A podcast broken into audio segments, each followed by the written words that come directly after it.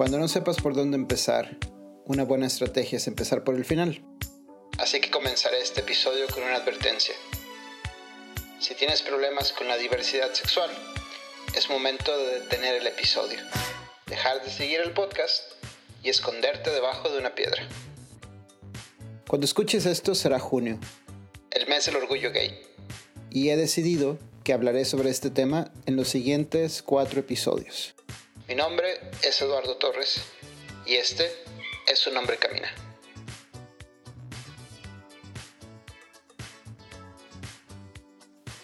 Es junio y como dice una de mis canciones favoritas, estos son los días cuando el amor se convierte en un acto de desobediencia. Moral, civil, religiosa. Es domingo, hace sol.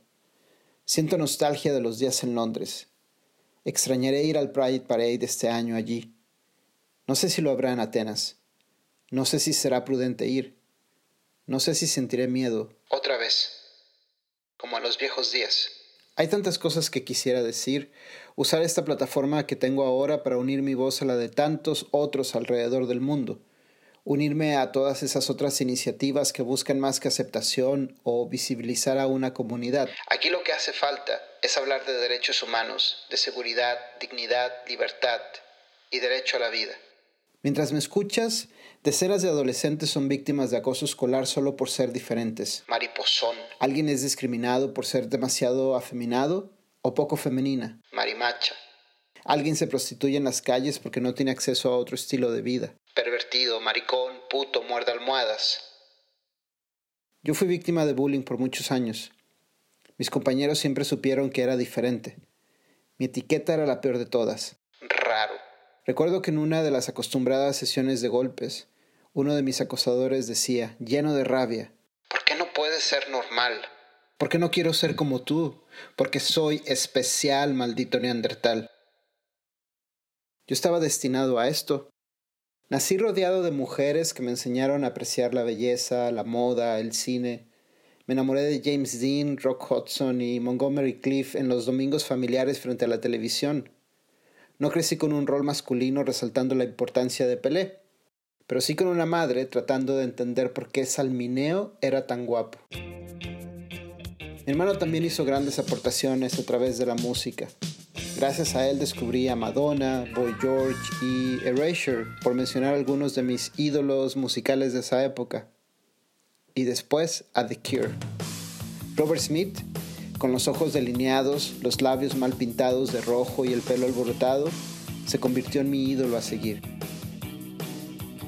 Me volví un adolescente que era feliz pretendiendo estar triste. Después me llené de rabia. Todos conocen el estereotipo del gay que se vuelve rápido e ingenioso para responder los comentarios malintencionados, ¿no?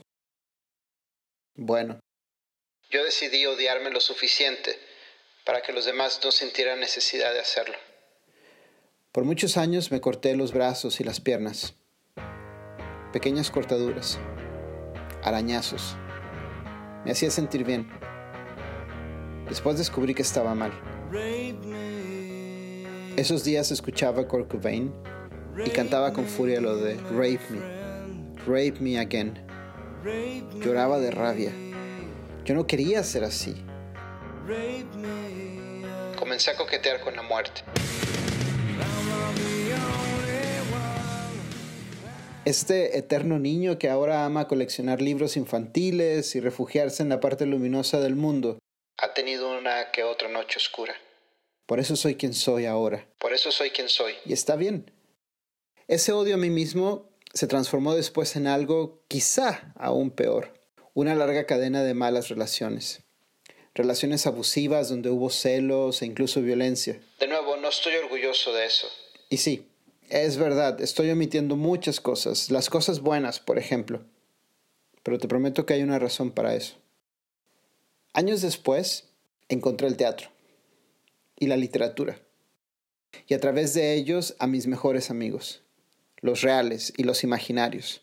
Lorca, Cernuda, Wilde, Villarrutia, Tennessee Williams, Ginsberg, Eliot, Gabaffi y el viejo hermoso Walt Whitman.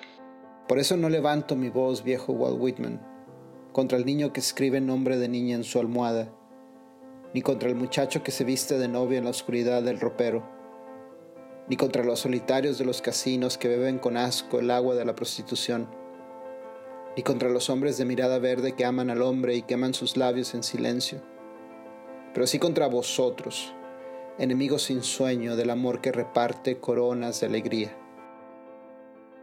Es junio y siento nostalgia, ganas de hablar de ese niño que escribe nombre de niña en su almohada y se avergüenza porque lo femenino está mal. Porque la única razón por que alguien puede renunciar a su masculinidad, a su privilegio, o peor aún, la única razón para querer ser mujer es nacer mujer. Es junio y pienso en Londres, la ciudad al final de mi arco iris, el lugar donde descubrí el amor, donde asistí por primera vez a la marcha del orgullo tomado de la mano de alguien, el lugar donde, a pesar de la intolerancia, siempre supe que alguien alzaría la voz para defenderme. Una noche, en la estación del tren, un extraño me vio a la cara y me dijo: Gay. Yo llevaba una bolsa de regalo con los colores del arco iris que me regaló mi sobrina. Dentro había un regalo, un corazón de tela que ella cosió con sus propias manos. El corazón decía: You are the best uncles in the world. Sonreí. No pude evitarlo, sonreí sentí pena por él, porque quizá nunca tenga acceso a todo el amor que yo sí. Aún tengo los brazos cubiertos de pequeñas líneas blancas. Nunca imaginé que años después compartiría esa historia con otros adolescentes en circunstancias parecidas a las mías, y les diría, quizá ahora no encuentres motivos para amarte, pero eso no significa que debas de odiar quien eres. No sé en qué ciudad me escuchas. No sé si te sientes seguro en las calles, no sé si fuiste víctima de acoso o no, no sé si tu religión o familia te condenan, si te han dado, como a mí, recibo de propiedad en el infierno. Pero quiero decirte que si necesitas ayuda, aquí estoy. Y como yo, hay miles de personas que están para ti.